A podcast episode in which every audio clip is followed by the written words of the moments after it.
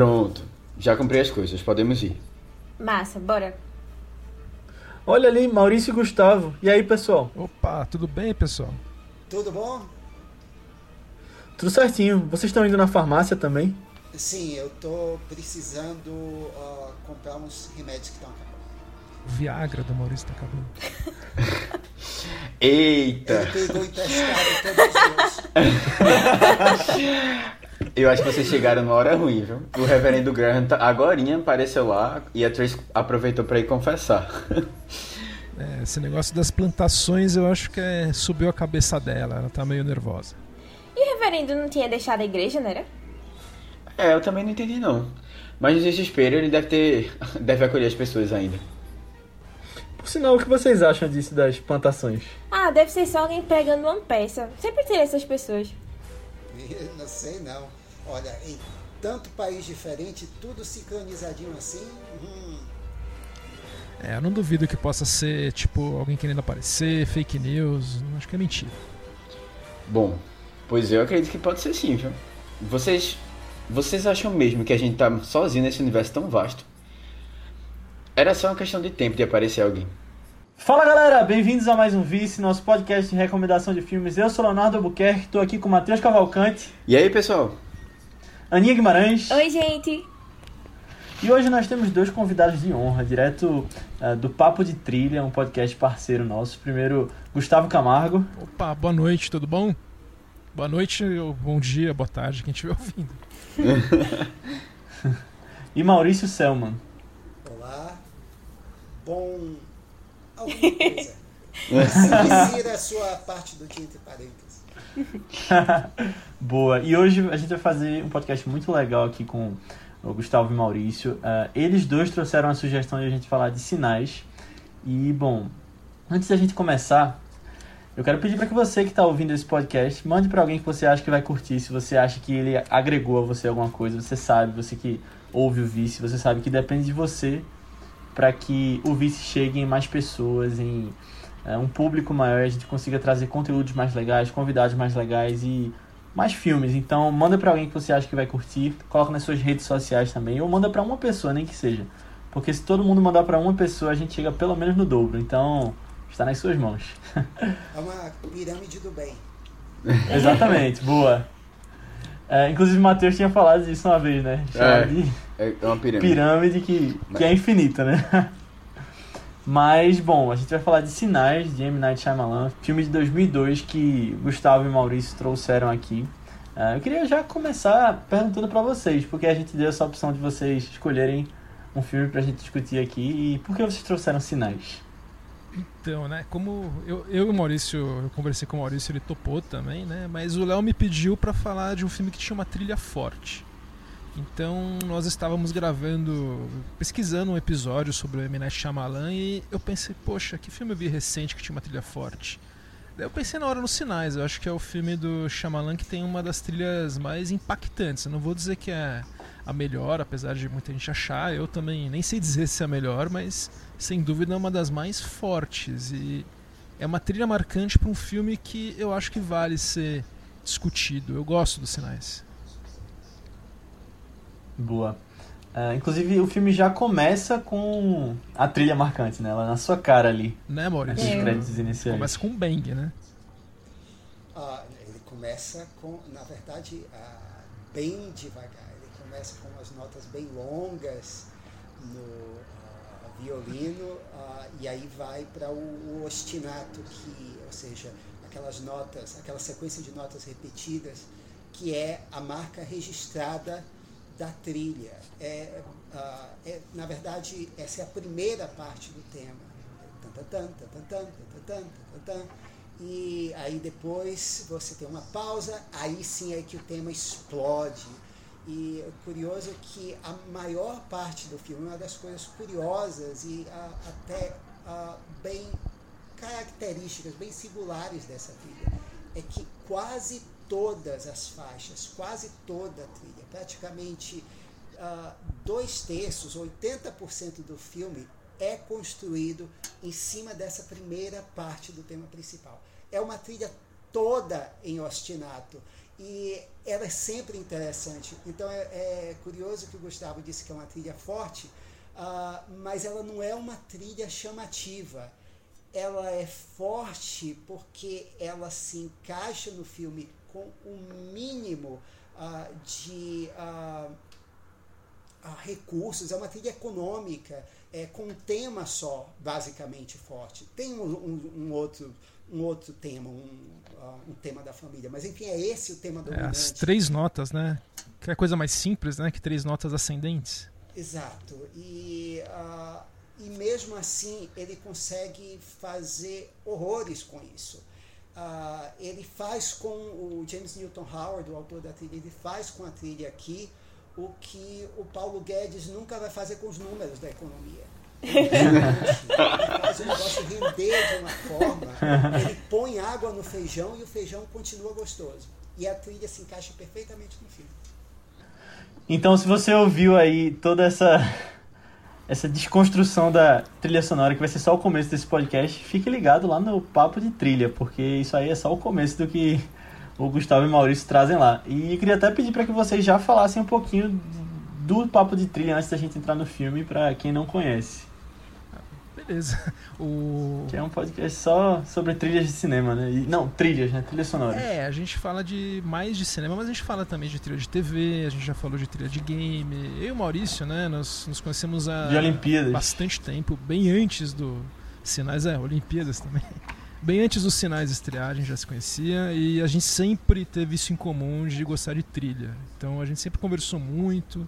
E era uma coisa que sempre que a gente se encontra, né, a gente fala porque é raro alguém gostar assim de trilha e tal e tem uma conversa que rende bastante. A gente gostava sempre. Então a gente pensou, por que não fazer um podcast, né? Porque eu gostaria de ouvir um podcast de trilhas.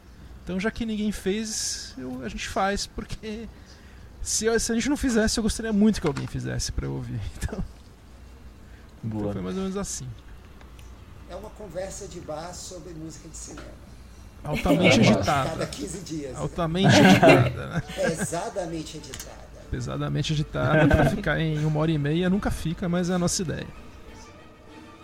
É, já teve até podcast que vocês fizeram em duas partes, né? Porque não deve ter dado. É, tem uns que. Três. Teve... Tem três. O filme no ar foi, foram três partes. Não, duas, mas duas. Três vai ser um. Vai não, sair em breve. Eita, que massa, que massa.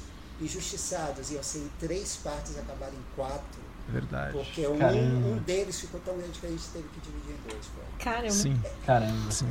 A gente fala, viu? é, é, o nicho do nicho, né? Legal é isso. Que é, sim. Tem alguns podcasts que são bem específicos, né? Esse, aí tem o 3 é Demais do, do Lucas, Lucas Weber, nosso amigo, que é bem de nicho também, que é o terceiro filme de trilogias. É engraçado que a gente encontra os podcasts de nicho, assim. Tem um que eu não conheço o pessoal que faz ainda, mas eu sei que existe, que é o podcast só de filmes do Nicolas Cage, né? Não sei se você é. já Nicolas. esbarraram Nicolas, isso. Né? É. Já ouvi falar. Acho que é Nicolas o nome. Já é legal. É, eu não, não cheguei a escutar ainda. Mas. mas vamos entrar em sinais aqui. Uh, eu quero, acho que vocês dois podem começar já, sem spoilers, já uma opinião inicial aqui sobre o que vocês acham do filme e depois nós três entramos. Então, olha, eu gosto muito dos sinais porque eu gosto do Shyamalan cineasta, né? Então, lembro da primeira vez que eu assisti, eu assisti esse filme no cinema, logo depois de Sexto Sentido, que foi um filme que chegou chutando, né? Fez muito sucesso, foi para Oscar. Depois o Shyamalan lançou um Corpo Fechado e eu gostei do rumo que a carreira dele tomou. Ele não tentou fazer filme de Oscar, ele fez um filme de quadrinhos, mas com o prisma do Shyamalan, né? Com aquele prisma mais calcado na realidade. Quase um Christopher Nolan, mais estilo Shyamalan, sabe? Sem fugindo de grandes efeitos e tal. Agora, quando ele saiu com os sinais, eu estava muito curioso. Eu gostei muito, que é tipo um filme de invasão alienígena super intimista, que a gente não vê muito os efeitos, a gente tem toda uma construção, né? Tem aqueles sinais enormes, as naves vão chegando, elas ficam invisíveis, eles soltam gás na mão, um monte de coisa. Só que é tudo num mínimo, tão legal. E isso que me atraiu no filme a primeira vez. É um filme de susto. É um filme que no cinema as pessoas reagiam muito bem. Era aquele filme de sessão lotada que tinha grito na hora certa, tinha risada alta na hora certa, quando ele estava com aquele negócio de alumínio na cabeça. Tem uns 4, 5 sustos que são super bem distribuídos, então é o filme mais pipoca dele. Eu me diverti muito com sinais, é essa experiência do, de ter visto no cinema que eu trago, né? E sempre que eu revejo, eu continuo gostando do filme, mas eu acho que é um filme de cinema mesmo. Eu concordo. Uh, quando eu vi o filme, uh, eu achei que era, para mim, foi o melhor filme do Shyamalan que eu tinha visto até então, melhor que o Sexto Sentido, mesmo com um grande buraco no roteiro. É, Maurício não se conforma com isso, cara. Mas, assim, Ele fala não, desde sempre disso aí. É, mas apesar disso, na, a gente está na era da, da, da, rede social, Gustavo. Alguém vai reclamar desse buraco. E eu vou defender o filme, apesar do buraco. Porque uh, o filme é tão bem dirigido e como o Gustavo falou, uh, novamente aquela palavra simplicidade economia uh, de elementos. Uh, é um filme uh, primal, no sentido de que tem uma situação básica, elemental, vamos dizer assim, de medo, de suspense. É, é um filme de, de suspense, de emoções primitivas ou de cores primárias com, e que ele tira o máximo daquilo. É, um, é uma aula de cinema.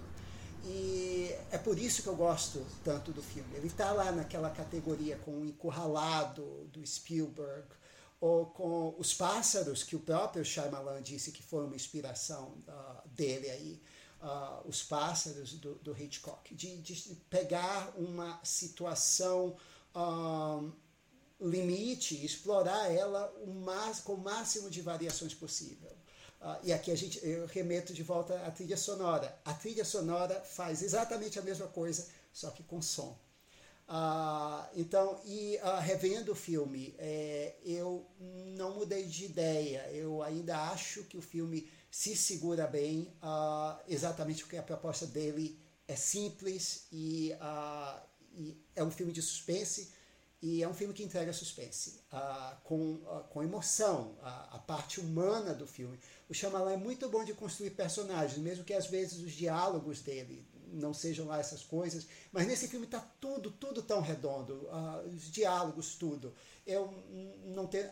Mel Gibson, é o papel mais diferente da vida dele. É. Então, sim, eu ainda gosto muito do filme. É por isso que Uh, eu concordo com o Gustavo e por isso que a gente sugeriu esse filme também.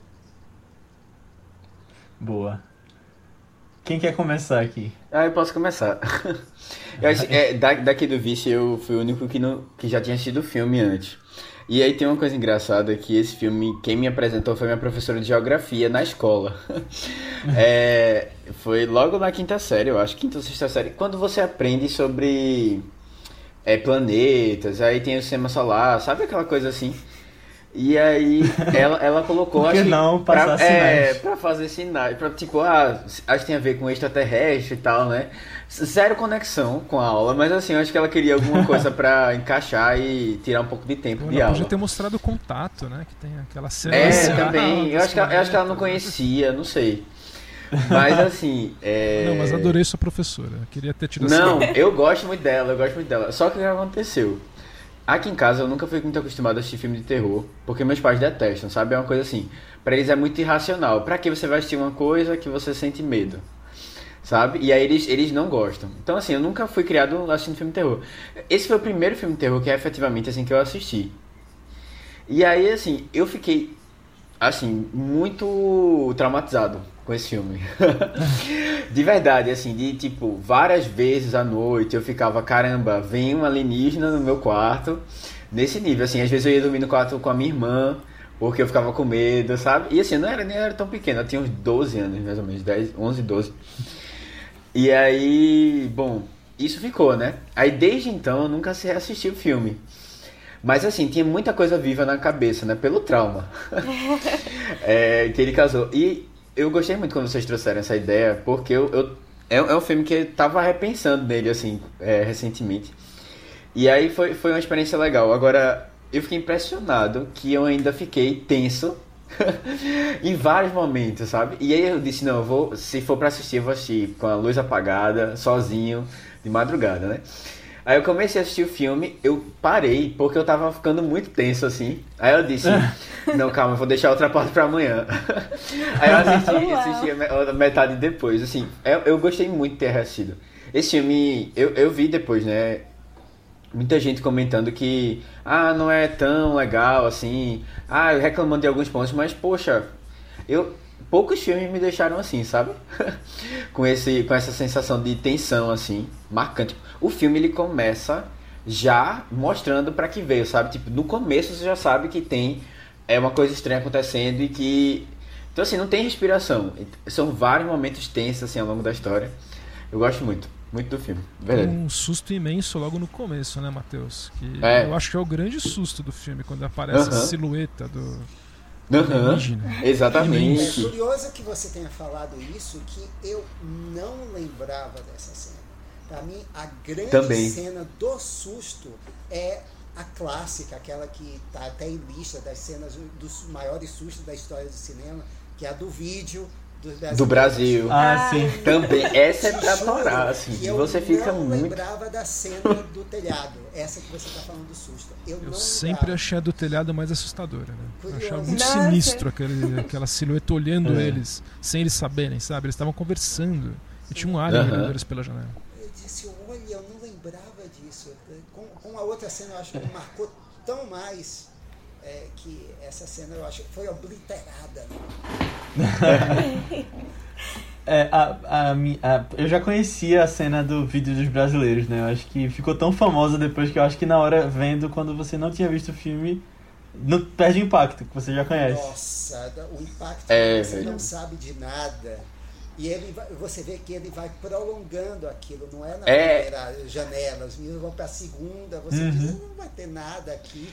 E na, hora, na exata hora que aparece uma única nota, faz você É. pular. Pum! Que é aquele Eu percebi também. exato, é. É, é- é- essa cena é muito boa. Até porque também eles esperam tempo pra mostrar. E aí você fica olhando lá e não passa nada. E, você, e eu pensei assim, não, vai, vai passar alguma coisa muito rápida. Mas não, ele passa devagarzinho que você tem noção do que tá acontecendo ali. É muito. E as crianças tudo gritando. É muito bom, velho. Muito bom. Não assim. Gritando em inglês, não né? só- é, Não, em português, pô. é, Não, atrás da dois. garagem. Os gritos em is inglês, né? behind, is behind. Is behind. Ah, sim, sim, sim. É, não só isso, mas ele se dá o requinte de rebobinar e depois congelar a cena. Tipo assim, eu sei que essa cena é boa, eu sei que você tomou susto e eu ainda vou reprisar e congelar. É tipo o Faustão mandando voltar vídeo cacetado. É, o vídeo. Ai, bem. Essa é outra coisa legal, porque o alienígena, se você for ver, é um, contar o tempo que ele aparece no filme, é quase o Bruce, o tubarão mecânico de tubarão. É um minuto e pouco Verdade. que ele aparece no filme inteiro. E isso é uma coisa boa do Shyamalan, né? Que eu acho que desde, desde o começo da carreira ele tenta fazer isso, né? Esconder os efeitos mais eh, maiores. Que é muito do Spielberg também, né? Que já dizia aquela capa de revista, ele é o novo Spielberg, né? Aquela capa famosa. É o, é o filme mais Spielbergiano dele, tem muita coisa. Tem muitos elementos, é verdade. A questão É. da família, central da família. Mas é. tem, tem umas coisas ali que são bem A Spielberg. garotinha, a, a Bo, Verdade. interpretada pela é, Abigail Breslin, que o papel dela no cinema, é, ela, as frases engraçadas dela lembram a Carol Ann de Poltergeist, o fenômeno, que o roteiro é do Spielberg. E a Drew Barrymore do ET também, né? Não lembro? Drew O Barrymore. Drew. Barrymore, a garotinha, a- a- tem uma garotinha né, no, no Contatos Imediatos, eu tô lembrando. Não, é um errado. ga- garotinho. É só um É, garoto. que- É o menino. É o é. garotinho. Mas ele, ele tem também umas frases engraçadinhas, assim. Ah, e a menina é o alívio cômico. assim. Então tem isso. tá? A coisa da, do pai ou mãe, né, viúvo, ou. Um trauma, família né, pra você trabalhar. monoparental, exato. Verdade. É. É mesmo. Eu, eu fui meio. Eu acho que com expectativas baixas pra esse filme.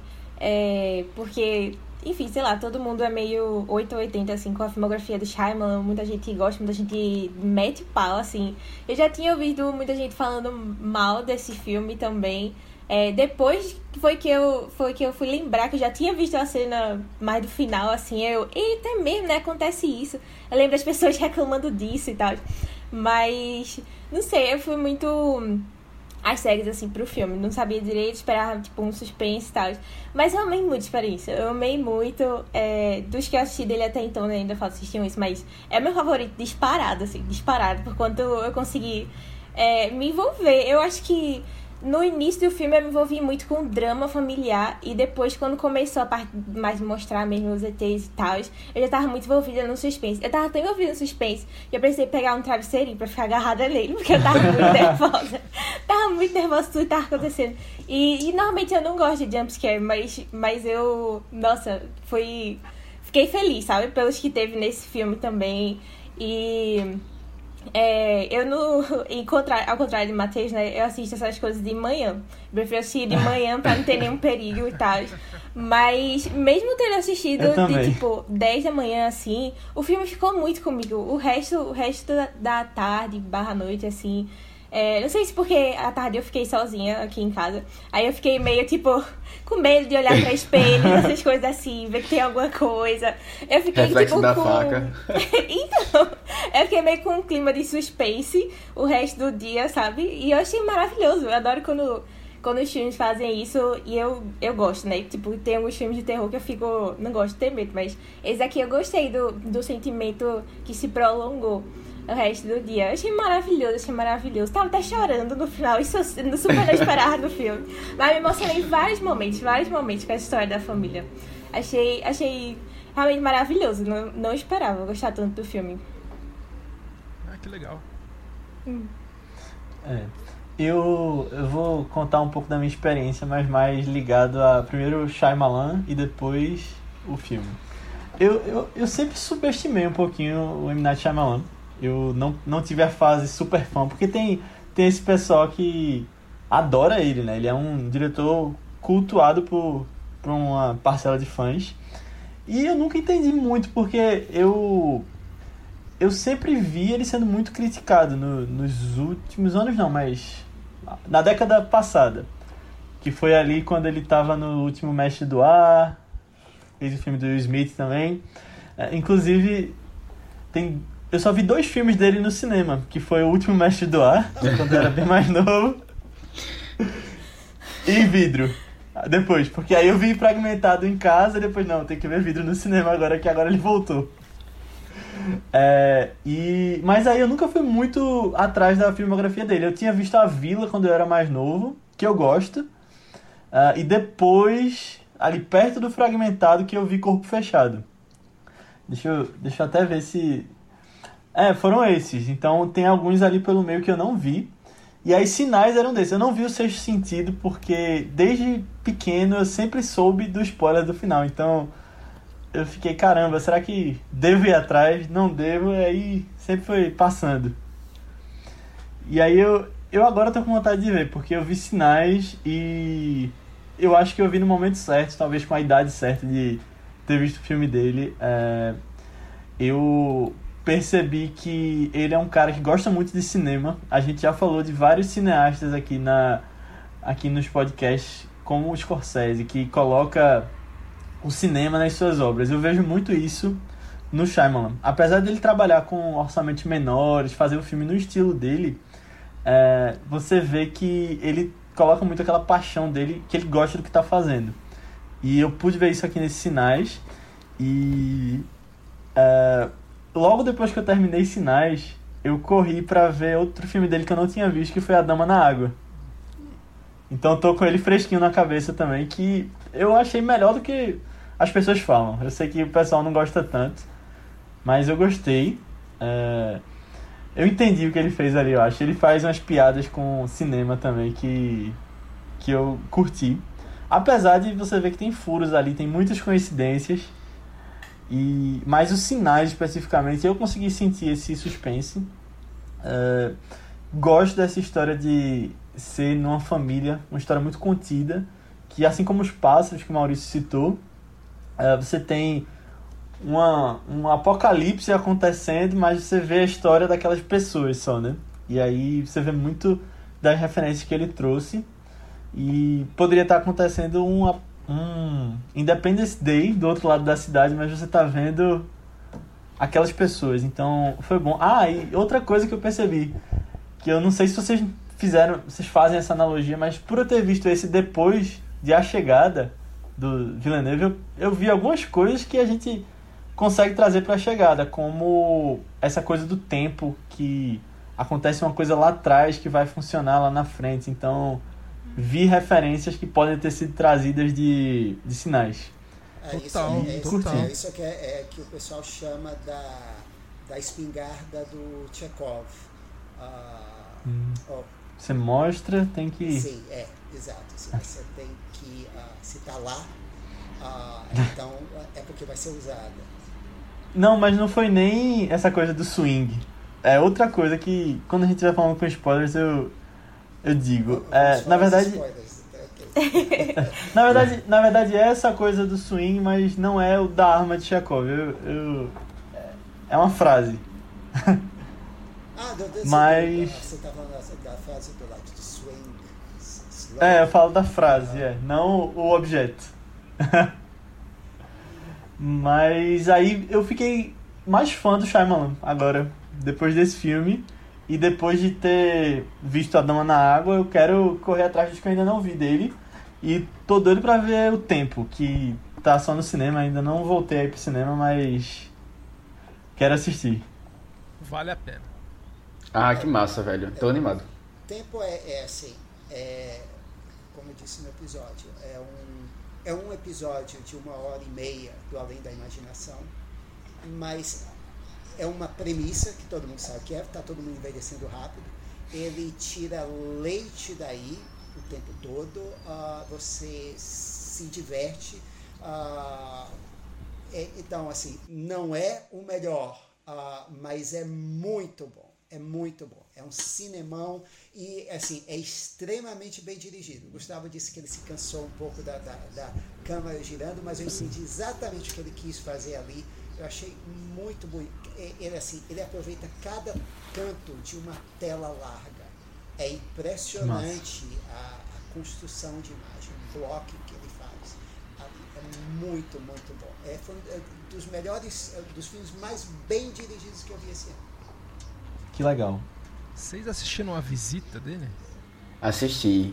Não, ainda não. Ah, recomendo que vocês vão dos sinais pra visita, que é o mesmo clima, assim, viu? É, o mesmo clima. Não É. é filme pipoca, é filme pipoca, é found É. footage. É o found footage do Shyamalan, vale a pena. Eu- E eu fui assim, totalmente Boa. perdido nessa, nesse filme, não sabia nem sobre o que era, e É, quando você vai é descobrindo. assim. É, Legal é assim, sem saber nada. é. É, eu sei a premissa básica, né, a história, o, a sinopse, e, mas eu gosto que ele veio logo depois dos filmes que ele tentou fazer blockbuster. Então é aquela. ele voltando pro pé no chão, né? Eu acho que por esse momento na carreira dele parece ser uma coisa É. interessante. É bem, é bem contido também. É bem contido. É o que É. ele faz melhor, né, eu acho. Aham. É. Mas vamos entrar em spoiler então. Se você Oba. que tá ouvindo não assistiu Sinais, corre pra ver, ele tá disponível na Telecine, que a gente vai começar a falar com spoilers. É, Aliás, é, antes um protesto aqui, porque é que a porcaria da Disney Plus não disponibiliza a droga do catálogo da Touchstone, porque é dela! Ah, mas o Disney Plus não vai fazer isso não. Vai sair no Stars. No máximo vem Vai no no Star. Star, É, é. Star Tem que pagar, que pagar mais. pagar mais. É. Tem que pagar uma. sair no Star. É É, é, assim, terceiro A Disney é um pouco é, o complicada. Touchstone Plus, velho. Daqui a pouco vai criar o Touchstone Plus, só pra esses filmes. É complicado. né? Mas, é. Matheus, faz uma sinopse rápida pra, pra quem Então, não viu ainda. É, a gente, o filme conta a história de uma família no interior, acho que é Filadélfia, no interior dos Estados Unidos, é que tem uma vida, uma vida pacata, né? Recentemente, né? O, o pai, o, o patriarca da família, é, acaba desistindo, né? Da vida de pastor que ele tinha, logo após um acidente que a, a esposa dele sofreu e acabou falecendo. E aí a gente é, acompanha essa família em meio a um- um- uma série de acontecimentos estranhos que estão acontecendo na Terra e de algumas visitas inesperadas de, de seres, seres de fora. E aí a gente, a gente tenta, é assim, vai acompanhando, né, o desenrolar, porque isso acaba, é, essa, essas, essas visitas acabam impactando a família. E aí acho que eu não vou contar mais do que isso não. Quem não assistiu ainda vale muito a pena assistir antes da gente. É, é, é o tipo de filme que se você for com menos informação, você vai aproveitar mais, sabe? Isso. Boa, então a partir de agora, spoilers estão liberados. Vamos falar quem morre no filme. Falar do. Bo... Eu queria que o Maurício explicasse o furo dele, que ele falou tanto do furo. Ah, explica, explica, eu fiquei curioso. aí. É, vamos começar assim, começa vamos assim, começar pé com na polêmica. Spoiler é spoiler, né? Já, já, já vou começar com o maior de todos. Então tá. Não, a, a, a premissa do filme, como o Matheus falou, é que o primeiro desses alienígenas deixa os sinais, implantações, que era uma coisa que estava em moda na época, né? No início De vez em quando volta a moda, né? De 90, vez em é, quando é, volta. pra 95 e É tudo, aquela ela no tá na Peru, nas linhas de NASCAR, eu acho que chama. É, Não, mas aham. tiveram Você faz um várias, passeio é, aéreo. é, vários lugares. É, em- eu acho que no Brasil também chegou a ter também. Isso, é. é. E, e o filme até explica como é que uma pessoa pode fazer aquilo, que é muito fácil. é verdade. Três Ah, horas. Pois é, mas ah, os alienígenas deixam aquilo como sinal, e aí vem para a Terra, aparentemente para ah, ah, colher pessoas, é, invadir envenenar as Isso. pessoas. É, é. Mas como explicam lá no final, o objetivo era colher pessoas. Ou como tem num, num, num episódio, a grande spoiler de um episódio da Além da Imaginação Clássico, to serve people, servir pessoas, que as pessoas entenderam errado. Ah, mas, ah, e aí ah, os alienígenas invadem a Terra, aí se, eh, se descobre que a grande arma contra os alienígenas não é um vírus como em Guerra dos Mundos ou Independence Day, é água. Os alienígenas, eles, eh, eles derretem lá, eles começam a morrer quando chegam perto de água. Detalhe, os alienígenas fizeram, ah, faziam sinais em plantações, ou seja, em lugares cheios de plantas que tem orvalho e gutação de manhã cedo. Os alienígenas são inteligentes nesse ponto. Mas enfim, esse é o grande furo do filme. Ah, quem nunca, meu? Mandou estagiário invadir. Quem É. nunca é, o estagiário que atravessou o universo. Mas assim, eu, não, eu entendo, eu entendo o que você tá falando, mas agora, assim, defendendo o Shyamalan, ele é um cara de soluções simples, ele foge dos efeitos. E que coisa mais simples do que um copo d'água? Acho tão bonita aquela cena, um copo d'água caindo É, na câmera. pois é. Eu gosto Mas-. Eu defendo o filme apesar disso. Ah, até porque esse não é o único, vou dizer, grande filme que tem furos. Um dos maiores filmes de noir que a gente não falou ah, da década de 40, A Beira do Abismo, The Big Sleep, do Howard Hawks. Tem um furo enorme que nem ah, o, ah, o Raymond Chandler, que es- escreveu o É, ele livro, também não sabia sabia. quem foi que matou o motorista. É, tem um motorista que morre no filme, ninguém sabe, aí o Howard Hawks diz assim, deixa pra lá, vamos em frente. É por isso mesmo. Não, mas o que, E o que ninguém eu queria importa. falar, e o que eu queria falar disso é que eu, pelo menos, quando eu tô vendo um filme assim que eu tô gostando, eu tô gostando muito do filme. Daí tem uma coisa que acontece que eu não gostei muito. Eu continuo gostando do filme. Fala, não, tem essa É. coisa que não ficou legal, mas eu embarco, É. entendeu? Pois é, Tipo, isso Não precisa é- ser criterioso, né? Analítico, é não isso, precisa. O tubarão isso- que explode no final, meu. O cara dá um tiro, o tubarão explode no filme do Spielberg. Também é absurdo. Isso é a marca do grande cinema. É, o, é o, é o super-homem é, voltando o tempo, sabe, no filme. Assim, você tá, o diretor, a, a construção da história, o clima do filme, a atmosfera é tão envolvente que você realmente manda a descrença para o espaço. Isso não é suspensão de descrença, é destruição de descrença. A- a- você sabe que um filme está ruim é quando essas coisas te incomodam. Começam a atrapalhar, né? É, Aquele verdade. final de Os Vingadores realmente me incomoda. A coisa de ninguém pensar em enfiar o míssil lá para cima. Não, o míssil vai atingir a cidade, velho. Manda o míssil lá para cima. Tem um buraco no céu. E eu já estava tão cansado de mais de meia hora de batalha de computação gráfica. Eu digo, velho, eu fico mais envolvido no videogame. Aí é por isso, é por isso até que, ao contrário de todo mundo, eu gostei mais da Era de Ultron do que do primeiro Vingadores. Eu achei que tinha Caramba. umas coisas interessantes. Mas assim, é isso. O, uh, quando o filme tem um buraco, mas o filme é tão bem feito, uh, você esquece do buraco. Beleza, toma é. uma e vamos em frente. Eu acho que eu acho que essa questão é a diferença entre o Shyamalan roteirista e o Shyamalan diretor, né? Porque ele é muito melhor diretor.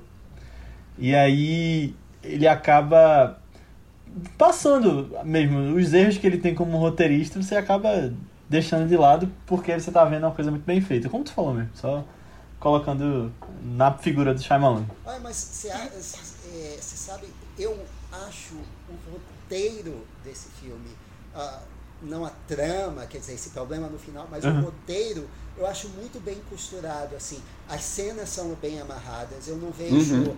uh, linguiça, que assim, esse, o, o problema de roteiro seria um, um, filme que tem barriga. Eu não acho que esse filme tem barriga. São poucos eu, personagens. Uhum. E assim, e eu acho que ele, uh, os diálogos dos personagens são críveis. Uma coisa que eu, uh, eu falei para o Gustavo uh, no, episódio sobre que a gente falou de tempo é que assim eu achei que os diálogos tinham umas coisas difíceis de engolir, como criança falando com adulto, como adulto, desculpe. Uh, mas Justo. nesse filme não. As crianças falam como crianças. É assim, você uh, entende tudo que tá, uh, o que as pessoas estão expressando, porque elas expressam daquele jeito. Eu não vi clichê nos diálogos. Assim, eu, eu realmente achei o roteiro muito bom. Assim, especialmente comparado aos outros filmes dele. Eu achei assim um exemplo de roteiro. Uhum. É, tem, tem uma coisa que eu gosto muito assim desse filme, que eu fiquei reparando, é que ele ele, ele cria esse, ele, a atenção muito bem. E aí, assim, é, geralmente a gente a gente tá acostumado a ver filme de terror que baseado muito na, na parte de noite, né? É, ele atrelado à escuridão e tal. E assim, os, os momentos assim de auge da história são os momentos em que eles estão à noite, né? Aquela... Só que tem toda uma preparação que acontece de manhã e que vai deixando você tenso de uma maneira assim que não precisa nem ter o evento à noite, que é ele aparecendo de surpresa, é eles invadindo a casa, não precisa ter, porque você já foi muito bem preparado. E é, é, é uma, é, uma, é uma TV que está falando alguma coisa, é o walk talk que está, é, são as conversas deles, é o encontro dele, sabe? São, são várias coisas que ele vai criando nos momentos que seria um momento assim mais de descanso, mas ele vai criando toda a ambientação para que você chegue lá e, e tome o susto, ou, ou, ou, chegue lá assim, né, Nesse, no, eu acho essa preparação toda muito bem feita. Eu acho. É, aí é que pra mim tá a genialidade toda do filme. É que ele, ele, ele gasta muito mais tempo nessa preparação do que realmente na, na ação, assim. Não, ele não precisava entregar praticamente nada ali, porque a coisa foi bem construída. É como a gente falou do Cabo do Medo, né? No, algumas semanas atrás. Você passa o filme todo construindo aquela tensão, aí no final tem a ação, mas o filme mesmo tá ali no. naquela. no quanto você vai ficando tenso naquele suspense sendo, sendo preparado.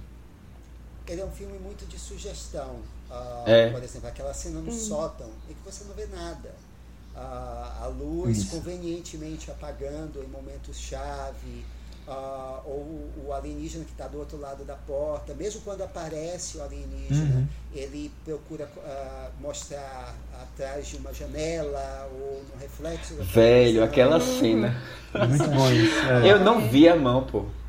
Eu não vi a mão. Ah. Eu nem, nem na hora nem reparei. Quando vê o negócio se mexendo.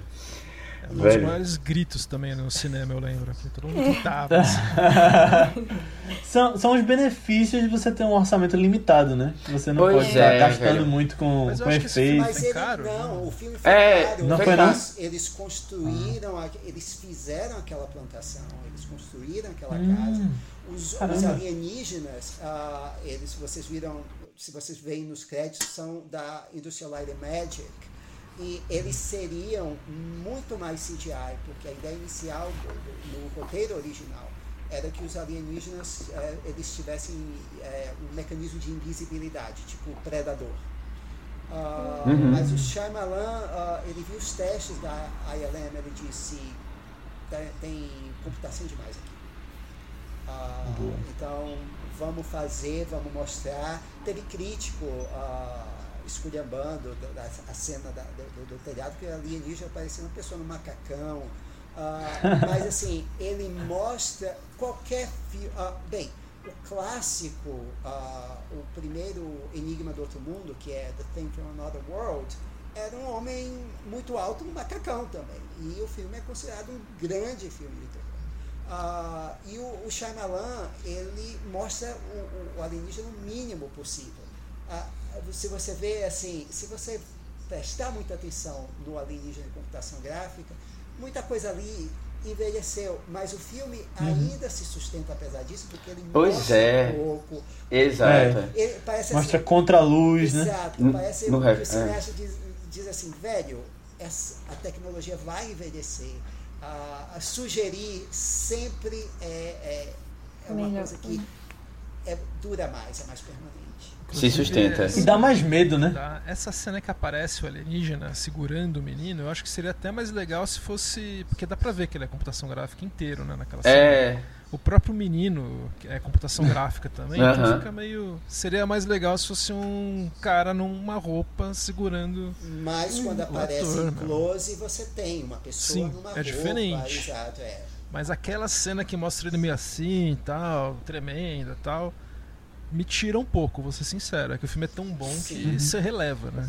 Uhum. Não, mas é, eu, eu acho que, eu não sei, realmente eles gastaram muito dinheiro. Foi um filme que 60, 70 milhões de dólares. Assim, é um orçamento alto para aquela época, principalmente. É, e aí, assim, eu, eu acho que eles gastaram muito na plantação, porque eu vi que, tinha que eles gravaram em várias épocas para pegar a plantação em vários estágios e dar uma ideia de tempo é. diferente. Só que, assim, é, pro CGI mesmo, você vê que. É, assim, eu fiquei com, muito com a impressão de que eles realmente tiveram a vontade de. Ah, não, a gente pensa que não pode gastar tanto com isso. E aí vamos tentar ser criativo para procurar soluções que ele não aparecem muito. E a gente não. Isso, velho, isso para mim só, só agrega. Quando aparece realmente, você fica um pouco decepcionado. Mesmo, né? É, mas assim, é o bom, feliz, porque ele, ele praticamente não aparece. É o dedo só e é uma mão de verdade que tá lá. É, deve ser alguém que, que botou uma, uma luva, sei lá, ou pintou a mão. Uhum. É, é, é, são, e as coisas assim, tipo, ah, ele passou por cima, deu um salto da casa por cima deles e chegou lá. Isso aqui já deixa você ter. Nem precisa, sabe? É o reflexo na colher. ou na, é. te, na, na, na, tela da TV, sabe? É, é isso ou, aí que. Ou quando eles, é, eles fecham a, a casa toda e você fica vendo só a parede. Não, não, Exato. a parede e os sons. O som também. E os sons vão sumindo. Uh, aquilo ali é, tem, tem um filme chamado Desafio ao Além, uh, do Robert Wise, que ele é todo feito em cima de som assim. Uh, então, é esse tipo de susto clássico, em que ele suja, é a sua imaginação que está fazendo o trabalho. Mas nessa Você cena, completa. eu lembro muito dos pássaros nessa cena, Também. no final. Também. Em vez de ser os bicos dos pássaros na porta, é. mostra a mãozinha do alien por é. baixo da porta. Aquela cena eu acho tensa. Não, a cena, é. dele, não, a cena do, uh, dos pássaros, eles trancados no sótão, olhando para cima e a é. gente ouvindo o som dos pássaros lá fora e eles uh, cada você, não, não eles estão na sala eles estão na sala né Daí, e, e tá tudo exato você é, mas tá tudo fechado é tudo Sim. no escuro é, é aquela cena é verdade. E, mas eu, eu gostei que nessa cena do telhado, uma coisa bem temporal aqui pro podcast, que eles citaram Olimpíadas, né? Então. É verdade. achei legal que a gente tá nesse momento agora que. Paralimpíadas agora, né? Mas que citaram ali, eu dei uma risada na hora que falou da. A ter certeza que não era uma mulher, não era um homem, mas ela podia ser uma, é, uma saltadora uma atleta, de vara. É, lá da Escandinávia. Tem umas mulheres altas na Escandinávia. O sueco da vara lá que ganhou ouro. É, é, é mesmo. É. Aliás, o filme faz assim, é, é uma benção para quem acredita em teoria da conspiração, porque ele valida todas, né? E tudo lei, Uh, mas ao mesmo tempo ele debocha, porque tem a cena é. que uh, o, quando o, o, padre, o, o, o, Graham, ele diz, ah, ele dá a teoria dele que, olha, eles têm medo de água. Aí o, o menino fala que não, isso não faz sentido nenhum. E é essa. é, é verdade. Ai, Mas esse, não, esse, negócio, filme... esse negócio da água eu já fiquei meio assim, porque é, foi o próprio Shyamalan que falou no filme, né? Eu já fui, eu pensei, ah, deve ser um coisa nisso com água, né? Aí eu pensei, nossa, eu, eu não esperava ele nesse filme, não esperava, assim. E ele tem um papel muito forte, né, dentro da história ainda. E eu fiquei, nossa, bem prepotente, né? Mas, mas gostei, passei esse pano. Espera a dama na água, espera a dama na água. A dama na água. Meu Deus. É... É, das aparições dela, essa é, é, é, a mais legal. E ele se despede é, com um susto, porque a última frase dele. Vai embora. Não, ele diz assim Ó, oh, não entra vale lá, na, é, porque tem é, gente da, que é. tá lá dentro. Pum, ele vai Deixa fica, como assim? Vai-se embora. Eu Nossa. acho aquele fim de cena sensacional. Verdade. É uma cena emocional, assim, é uma cena Uhum. emotiva, muito forte. Ele, ele, ele, ele termina com uma frase que é um susto. Deixa você como. Ele até que não tá mal, né, nessa ponta aí. Eu não acho. Não, acho eu gosto ator, dele também. ele Até que tá bem aí. Eu gosto dele. Eu A gostei, achei engraçado. a- o papel dele no tempo também é divertido. Outra, duas coisas que tem em comum em tempo. Quero ele ver. tem um papel ah, que é importante. Maurício, meu, para de falar isso. É. não, mas pode falar, não Aparece spoiler, no começo. Aparece no começo, já falou que é importante. É importante, ele leva eles para aquele lugar. Outra coisa, Ah, então é ele que. Ah, ele é tá. motorista. Eu sabia que tinha uma pessoa que, que direcionava para o Outra lugar. coisa, Não sabia que era é, ele. assim como em sinais, ah, ele, hum, ele depende muito pouco de computação gráfica. Ele usa truques assim muito antigos, como substituição de gente do elenco, por exemplo. A câmera vai para cá, Ah. vai para cá, pronto. Ou então os efeitos de maquiagem muito discretos e computação gráfica no mínimo. É mais, é, muitas vezes é, nem sempre, mas muitas vezes é mais sugestão do que mostrar mesmo. É uma marca registrada dele, eu gosto disso. Tô ficando mais ansiosa ainda pra assistir esse filme. Também. É, eu lembro no vidro que tem. Sempre mostra quando tem a briga do Bruce Willis e do Kevin. É sempre as pessoas vendo dentro do carro, ou o carro amassando por dentro. É Uhum. O verdade. cara levantando o carro, você vê os policiais dentro, você não vê direito, né? Acho que é uma característica dele mesmo, né? É, é verdade. Ele, ele não faz uma coisa muito grandiosa, né? Tudo muito contido. E o E, próprio- e eu lembro que no vidro, no final do vidro tem até. Eu até pensava que ia pra um caminho diferente, porque tem aquela coisa. Não, tem um prédio que tá tendo um É. evento gigante lá e a gente vai. A gente Mas aí fica no estacionamento ali, é. Aparecer, ele tem até um negócio É de raio, placa de sol, que não, não, É. não aparece nada, né? Fica por isso mesmo, é. É de É. propósito, né? Com certeza. Uhum. É. E o próprio David, ele também tem problemas com água, né? Então acho que é uma coisa assim do, do Chapman. Quando vê, ele não gosta É de tomar verdade. banho também, né? Mais um. A É criptonita verdade. dele é a água, né? A É. criptonita dele é a É, água. isso é verdade. Não, tem várias, assim, essa história de uma pessoa que perde a fé depois da morte de um ente querido, isso no segundo filme dele, é essa verdade. história, Wide Awake, que é uma criança que o avô morre e o garoto começa a questionar a fé católica, etc. Tem isso também. A é coisa do pai sozinho, e é sempre o pai que é um ator que é uma figura forte, cara de queixo quadrado. É Bruce Willis, é Mel Gibson, é, Mark Wahlberg, Paul Giamatti. dos tempos. Não, só o Paul Giamatti aí. E, e o Gael Garcia Bernal também escapa, né? Baixinho, o Gael Garcia Né? Bernal. Não é. Mas assim, geralmente o Will Smith, Will Smith. é, também é. Verdade. Porque ele interpreta com queixo naquele filme, depois da. é, mas, Não, mas- tem sempre esses elementos. Mas tu falou isso e é verdade. E agora, pensando na Dama na Água, que eu vi depois, tem isso também. Tem o Paul Giamatti, que teve um trauma também com relação à família e acabou desistindo eh, da carreira, né? E foi, foi para aquele lugar. Tem toda a questão da água que tá no título. Então, são, são coisas que, que são... Recorrente, é, né? São artifícios recorrentes é, na carreira Ele dele. é muito Bem autoral, né? Ele é muito Uhum. autoral e ele consegue fazer os filmes que ele quer. Isso que eu acho legal, né? Isso é bom, é. É, e tem muita E eu acho que isso até-. A história das do- dos dois garotos que ele conta, a certa altura do filme, como eles nasceram, na verdade foi a história do nascimento dos filhos dele. Ah, que legal. Uhum. Ah, que massa. que contribui nesse filme com os desenhos da filha mais nova. Ah, que massa! É. Ela devia ter ficado só nos desenhos, né, Gustavo? É, ela, ela faz uma ah, música sim. no tempo que nasce. Bom, sinais, né? Não, mas essa coisa dele ser um, um diretor autoral é muito legal porque é um diretor com visão, né? E você consegue bater o olho, ver um filme e saber que é um filme dele. Eu acho que tem poucos hoje desses diretores maiores que, que a gente consegue dizer assim, né? E é, um, é, é outro exemplo que eu acho que é, eu concordo com a comparação do Gustavo com Christopher Nolan. Porque, assim, apesar de ser um diretor que é bastante criticado por muita gente, eu consigo ver também uma visão, sabe? Dele saber de fazer as coisas que ele quer fazer. E aí são, são referências aí nessa geração Não, dele. O Nolan é autoral, né? Só que o Nolan ele gosta de orçamentão, né? Ele gosta de cinema é. grandão, né? Ele gosta das cenonas. O Shyamalan tem um estilo Nolan é, muito é, dele, Nolan é né? David Lean. Ele gosta de gastar dinheiro. É, é verdade. É verdade.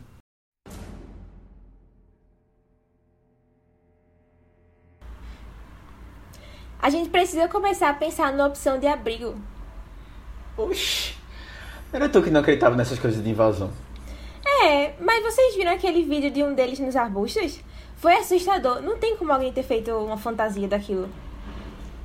Então vocês souberam do Dr. Ray, aquele? Eu ouvi a Caroline comentando que ele abandonou a casa e fugiu para um lugar mais seguro, né? É, estão dizendo que tem um, alguma coisa estranha trancada lá na casa dele, né? Fora ele lá em Hollywood. Tá doido que eu não vou lá pra ver se é verdade. Ah, mas vai dizer que não bate uma curiosidade de saber como eles realmente são, né?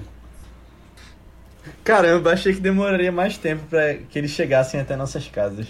Tô dizendo, a hora de procurar algum abrigo é agora.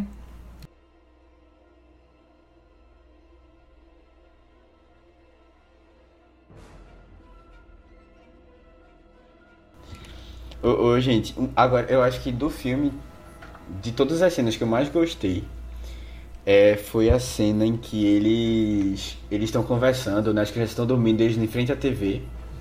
E eles estão conversando, e aí tem uma hora que o, o Mel Gibson ele olha pra você, pra você que tá assistindo. Tipo, ele tá olhando, falando com o irmão, só que a câmera tá num ângulo que ela como se ela fosse quase o, tão próxima assim do, do irmão dele que você ele fica falando quase com você, assim. Aquela cena foi tão. E é, é um, um, uma, uma, um momento que eles estão conversando sobre a perca da fé dele, né? A perda da fé dele. E aí, assim, vem muito forte, assim, e tudo escuro ao redor, focando uma luzinha só do lado do, do rosto dele. Eu achei aquela cena sensacional. Não sei se vocês tinham reparado nela, mas eu, eu gostei muito. Porque o, muda até o título do filme, né? Porque os sinais são tantos sinais que tem na plantação, como esses sinais que no final, né, o, o personagem do, do, do ex-padre, ele interpreta como se fossem sinais de que Deus existe. Uhum. De que tem alguma coisa que ajudou lá, o menino ter asma, uhum. ter água lá são sinais, né? Que ele diz que é. podem ser só uma coincidência ou podem, pode não ser. E, fique e aberto, depende de você, né? para você acreditar. Depende de né? você. É. Tá construído é. lá, né? O primeira vez que eu vi o filme, eu achei essa parte meio forçada que também na época a gente sempre esperava do Shyamalan um twist genial no final, que isso acabou até uhum. engessando ele, eu acho. Uhum. E não tem, não tem necessidade de ter isso, né?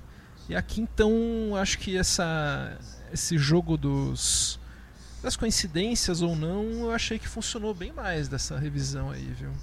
O uhum. acidente da mulher dele é macabro, hein? É, é pesado. É. detalhe é que ele só vai mostrar tudo, né? O que aconteceu no final.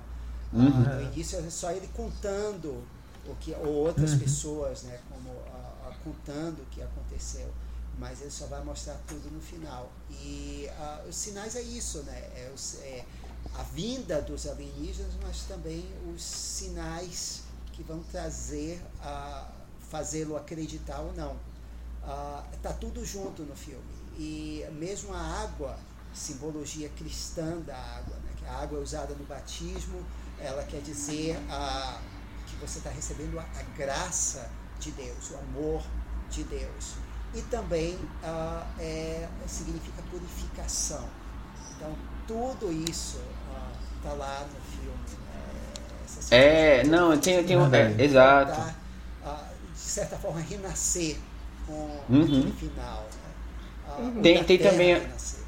É, tem também a questão de água, água, né? Você usa água benta para expurgar o demônio, né? Tem uma coisa assim que é. essa, essa relação toda é, é, bem bem marcante mesmo no filme. É, a coisa que eu tinha dito que me lembrou a chegada foi justamente essa coisa do acidente da esposa que ela fala uma frase, né? E e aí isso é. Isso é aproveitado no, no final. Todo, é. Eu pensei que quando tu tinha falado da espingarda, eu, Maurício, tu tava falando do. do. do, não, não, do taco, mas foi realmente da frase, né? Da frase. Mas, é, assim, é, agora que eu tô lembrando. Né? Era espingarda na parede, só que em vez é. de espingarda era do bastão, né? Ah, de vez em quando, é. Mas era, era da Verdade. frase, que é usada de uma forma diferente. É.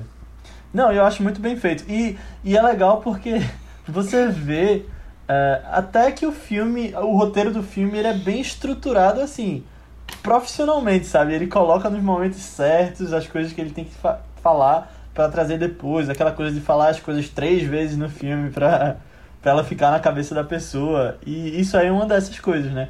Quando ele fala a história do, do jogo de beisebol, que ele é um cara esquentado, eu já pensei na hora, ah, isso aí vai voltar depois no filme. Porque tá ali por um motivo. Acho que nada fica nesse filme sobrando, é. Tá sobrando. Nada sobra. Não, é, na verdade, né? se você, quando você assiste de novo, você percebe que não tem, na verdade, uma surpresa no filme. Ele deixa tudo claro desde o início uhum. vai acontecer. É. É, mas ele vai construindo o negócio mesmo assim e você vai. Ah, como você disse. Até é, a coisa da água, né? É. Que a menina não queria tomar o tempo todo. É, tem uma coisa estranha com a água. É, é, essa menina, ela também é assustadora. Ela tem, ela tem uns sonhos, né? Eu sonhei que o, o ela sonha que o irmão ia morrer, né? Que ia ter uma, um acidente com o irmão. Aí é, é, o negócio da água, é, é, é essa, esses sentimentos que ela vai tendo, assim, ela, ela é um pouco sensitiva, sei lá. É a Carolina é, de Poltergeist, é só é. É, a pequena Miss Sunshine ela ia virar, né? Depois. É a atriz é. da pequena Miss Sunshine, né? Aham, uhum, exatamente. É verdade. Eu fiquei feliz que só de saber que era ela, porque a gente tinha comentado de Pequena Miss Sunshine Faz uns dois meses, sei lá, uns três, mais ou menos. Foi no começo do ano. No começo do ano? Porque esse ano tá voando. Não. É, caramba, mas assim, ela, ela é muito boa. Pena que ela não tem feito tanta coisa, né, ultimamente. É só Zumbilândia, né? É. é. Pena que ela não tem feito muita coisa ultimamente.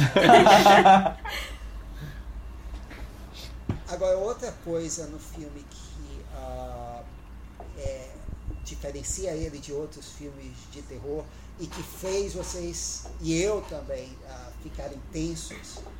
É, a gente falou muito da trilha, mas a trilha funciona porque um outro elemento que é o oposto da trilha é muito presente no filme, que é o silêncio. O filme Sim. trabalha silêncio para fazer tensão de uma para fazer tensão e para fazer comédia uh, de uma forma muito marcante ah, e que diferencia ele do, do filme de terror padrão, do pipoca padrão, que é aquela trilha o tempo todo. E mesmo quando a trilha é usada, ela é usada, ela tem uma função ali, que é sustentar a atenção, mas ela também não telegrafa. Ela só deixa você desconfortável ali nos momentos certos. Quando a trilha vai embora, você fica, ai meu Deus, o que é que vai acontecer agora? Tudo isso, a, a, a, essa dinâmica da trilha com silêncio, ela cria atmosfera no filme. Uh, de um jeito que outros filmes iam colocar trilha onde. Uh, em tudo. Vê, por uhum. exemplo, uhum. É, a cena do vídeo. É, logo depois, uh, a cena do, do vídeo. É, deixa eu ver se eu me lembro direito. Olha que eu assisti o filme faz pouco tempo. faz tipo algumas horas. É, a cena do vídeo, ela. O vídeo é a festa brasileira? Da festa, isso. Festa. Ela vem. It's behind. Ela vem um pouco antes do Mel Gibson entrar na casa do, do Ray. Repare que a cena do vídeo hum. ela é pesada com a, a, música, a música inclusive ela pontua o susto, é o uso padrão da música, mas a cena seguinte a música para a, a cena na casa do, do, veterinário que ele acha o alienígena atrás da porta é toda, toda em silêncio, toda. Então, isso aí funciona que é horrores, justamente porque o silêncio é usado para. É, você acabou de ver como, ele, como o Alien é, é um ser grande, uhum. feio, ameaçador, é um ser horrível. E daí você sabe que ele tá atrás da porta, então você fica mais tenso, é. né? Uhum. É. Não tem ele... música nem pra fazer pim, pra dar o susto da mão saindo. É. Nada. A psicose, né? Nada. É, quer dizer, é um, um diretor que confia no taco Uh, uh, não sei até que ponto, uh, porque o, o, James Ele Newton confia Howard, muito, né? Exato, é. Acho que é, não sei se também pode ter é. sido sugestão do próprio James Newton Howard, porque o processo dos dois normalmente era no roteiro, o Shyamalan e o Howard já conversavam antes de filmarem qualquer coisa. Então ele já, já planejava aquilo. Então não sei até que ponto foi um ou outro. Nossa. Mas foi muito feliz a colocação da música nos momentos certos. Sem é. dúvida. Porque a, a, direção, na verdade, é, é um cargo de liderança dentro de um filme, né? Que ele tem que coordenar todos os aspectos é, técnicos e artísticos. E aí o, eu, eu diria que o James Newton Howard é mais um ponto nessa boa direção do, do Shyamalan, sabe? Então ele coordenou bem quem ele tinha disponível ali. Com certeza. Com certeza. Tá fazendo falta essa parceria. A gente queria que ele voltasse. E, mas eu gosto muito de James Newton Howard. Eu acho que ele é um dos grandes nomes aí uh, das trilhas, né? Eu, na verdade, eu acho que minha favorita dele recente é do Batman, do, quando ele fez com o Hans Zimmer. Ali aquele tan, tan, aquela coisa toda que depois se separaram, né, também. É, e, e, e justamente no terceiro que ele não fez, tem um plágio dele Assim, escutem o nosso episódio vocês Tem um plágio de Sim, sim, eu ouvi. que eu acho que eles deviam estar trabalhando juntos, né? E aí deve ter sido antes do, é. da separação. É, não sei. Saber, né? O, uhum. Eu concordo com você, viu? eu acho que o James Newton Howard é um atualmente desses compositores de Hollywood assim, é o cara mais firmeza, né? Claro, assim, o John Williams está vivo, mas ele não faz mais muitas trilhas, né? James Hilton Howard uhum. também não é nenhuma criança, ele tem 70 anos já. Então Eita. a gente tem que aproveitar esses, essas próximas trilhas dele aí, que não é Verdade. sempre que tem pão quente, né? Tem que aproveitar. Verdade.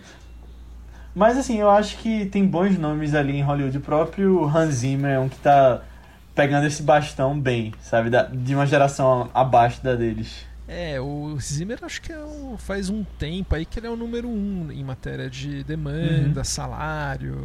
É o cara, né? É. Ele, ele, faz muitas trilhas, mas muitas mesmo. Algumas. Ele, eu acho que o James Newton Howard tem um, uma constância maior que o Zimmer. É Você acha bomba na carreira do Zimmer, mas do James Newton Howard é difícil uhum. achar uma bomba, né, Maurício? É, assim, o máximo. Eu nem sou tão fã assim do James Newton Howard mas eu acho que ele é um profissional padrão, assim. Ele, é, mesmo quando a trilha dele uh, não é uau, fantástica, é uma trilha. Ela faz o trabalho dela, né? Exato. É, uhum. eu, eu, não me lembro mesmo, realmente. Não, é, é assim, puxando de cabeça. Não inventa muita coisa que não devia, né? Mas, assim, mesmo quando ele pega o clichê, ele faz o clichê bem feito. Porque eu não tenho problema com a, se a pessoa fizer um clichê. O problema é fazer o clichê bem feito. Se você vai recontar uma, refazer uma coisa que já contaram várias vezes, faça bem feito. Ah, senão, para que, que você está Não tem sentido, é. é. E ele faz é, bem. Eu acho que eu gosto mais do, do, do, compositor do que o Maurício, mas uma coisa que é legal nas trilhas dele com o Shyamalan é que o Shyamalan puxa ele. No sexto sentido, ele falou depois pro James Horner, olha, a sua trilha não tinha nada tão especial assim, era uma trilha de podia ser de qualquer filme de terror. E daí nos outros filmes você percebe que tem uma, um capricho aí maior do James Newton Howard. Ele até falou Eles isso. conversaram, né? Teve um feedback ali. Que é importante, né? Puxar. Então eu acho é. que a culminação disso é a trilha de A Vila, que seria o próximo filme da dupla, que é espetacular, assim. Eu acho a melhor, é a minha favorita do James Newton Howard. É linda aquela é, eu acho que é um cara só médio não consegue fazer essa trilha. É um cara. Tanto acho que, que o James Todd. Foi indicado ao Oscar, foi aquela. Foi indicado ao Oscar. Da parceria quando... dos dois, é essa que foi é. indicada ao Oscar. Acho que quando pedem, quando exigem, ele responde, sabe? Ele joga, joga a medida do, do que pedem.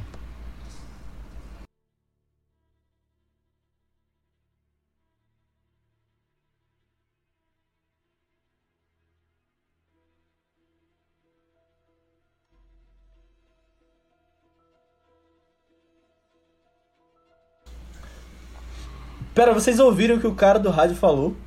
É, disseram que eles foram embora. Caramba, finalmente acabou. Noite mais longa da minha vida. E olha que eu já tive que assistir Lost duas vezes.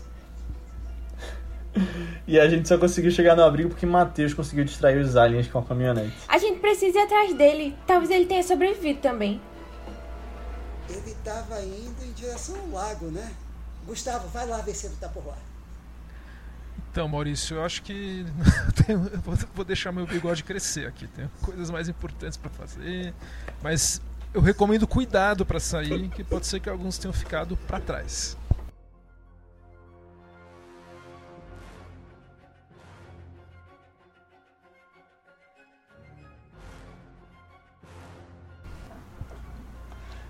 Então é isso, pessoal. Chegamos ao final da nossa discussão sobre sinais. Espero que vocês tenham gostado.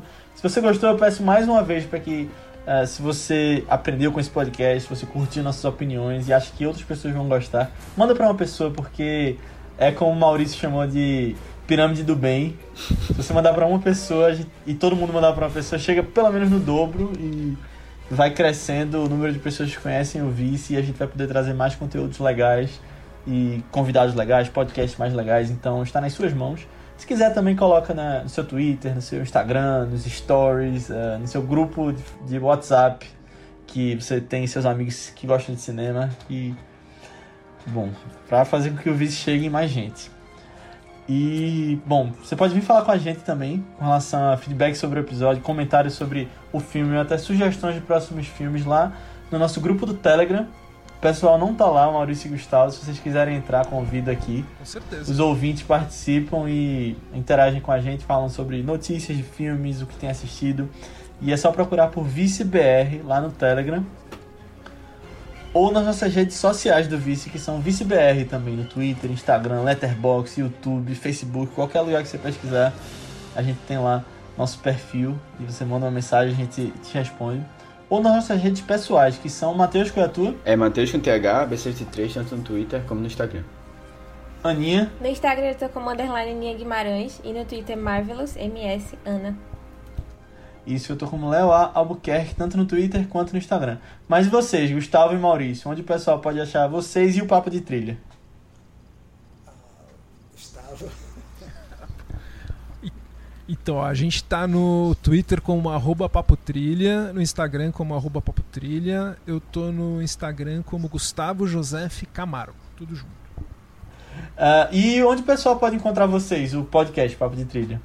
No, no Twitter, né? No Twitter e no Instagram. No Twitter. Não, além das redes, é. Não, além das redes sociais. Ah, sim, sim. Ah, o podcast. Todas as plataformas. Sim, todas. Spotify, Boa. Apple Podcasts, Google Podcasts. Uh, Deezer. Deezer. Boa. É segunda-feira a cada 15 dias, religiosamente. A gente já Boa. adiantou, mas nunca atrasou. Aí sim. Show. É, ouçam lá, pessoal, que eles falam muito mais sobre trilhas, já que o que a gente falou sobre a trilha de sinais e James Newton Howard, pessoal, é uma palhinha do que uh, eles agregam, então procurem lá que tem muita coisa legal. É, dessa semana foi a carreira inteira do Shyamalan, todos os filmes, dos primeiros até os últimos, a gente falou um por um, tocando, tocando um trechinho das trilhas, falando das trilhas. Ah, que Eu massa. gostei, gostei muito de pesquisar esse episódio. Boa. Então é um complemento até esse podcast, né? Então ouçam sinais e voltem lá para para escutar o papo de trilha sobre papo de trilha sobre Shyamalan. Mas antes da gente ir, eu vou falar um pouquinho sobre o filme da semana que vem que é um filme que eu vou trazer uh, que é um pouco diferente do que a gente já trouxe aqui. Um filme que é um musical, uh, mas é um musical com estrutura diferente, até dos musicais que a gente já falou aqui, que fala sobre um astro do rock que uh, passou a vida sendo limitado emocionalmente de algumas coisas que ele poderia estar fazendo por sua mãe, sua esposa, uh, e outras, outros percalços na sua vida. e que ele acabou construindo. acabou adicionando tijolos ao muro em volta dele, emocionalmente falando, até que ele acaba culminando no. Bom, não vou acabar dizendo no que isso leva, mas. Eu acho que poucas pessoas podem dizer que o seu álbum favorito virou um filme. E eu posso dizer isso porque é Pink Floyd The Wall, filme baseado na no álbum do, do Pink Floyd, né, Roger Waters, então baseado na vida dele, em parte. E a gente vai destrinchar esse filme que é, é mais uma experiência visual e auditiva do que uma narrativa em si, mas acho que vai ser legal pra gente conversar. Muito legal. Alan Parker, né? São... Isso, Ah, saudoso. Música, sim, tem história. É, muitos musicais, né? Legal. Exatamente. Vamos ouvir. Então é isso, pessoal. É, boa. Ele não tá disponível nenhum streaming, mas tem o show barra documentário no Telecine, o Roger Waters The Wall de 2012, mas vejam o filme, procurem, ele tem por aí. É, não, E depois eu, eu vejam o tem no documentário. Facebook. Eu não sei se poderia Ah, é? falar isso, mas eu achei no Facebook pra assistir. É isso, galera. Vamos lá, corram lá. É, ok. Por aí. É. Por aí, é. Tem na internet. Mas é isso, pessoal. Então assistam lá e até semana que vem. Pessoal, obrigado por terem participado Pois mais uma é. vez. Foi, foi muito bom. Prazer. Bom conhecer vocês também. Foi um prazer, adorei a conversa. Obrigado. Boa. Tchau. Tchau, tchau. Tchau, tchau. Tchau.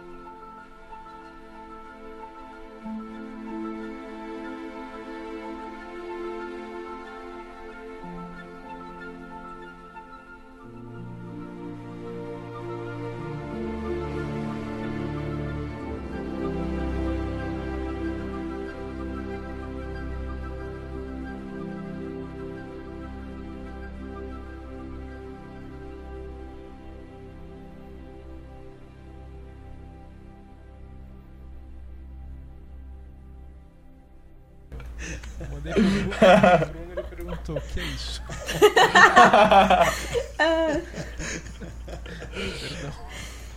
Perdão. Aninha, eu esqueci de comentar um negócio. Tu percebeu É. que, que a atriz que faz a, a menina da farmácia é a de Run?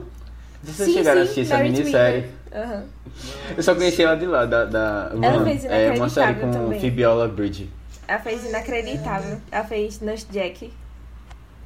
Ah, eu não conhecia ela. Até esqueci de falar que esse parece que foi o primeiro filme da, a- que faz a Caroline, a, a xerife, a Cherry Jones. Foi o primeiro Ah, foi o filme primeiro dela. Ah, eu esqueci de citar dela. É, ela parece que foi, não tenho certeza. Que aí Fez depois. Succession, né? Maravilhosa. É, Fez Succession, né? Ela é Fez- da família A rival, Pierce. né? e antes disso, 24 E ela foi horas, presidente foi dos Estados Unidos dos em 24 Estados horas. Unidos. Exato, é. É, Pois é. Ah, que massa. exatamente. Não, eu ia até falar dela, mas eu esqueci também na hora. Mas é legal essa Pra puxar Succession no meio da conversa. Chegando em outubro, temporada 3. Nossa. Aí. Isso aí, tô contando os dias.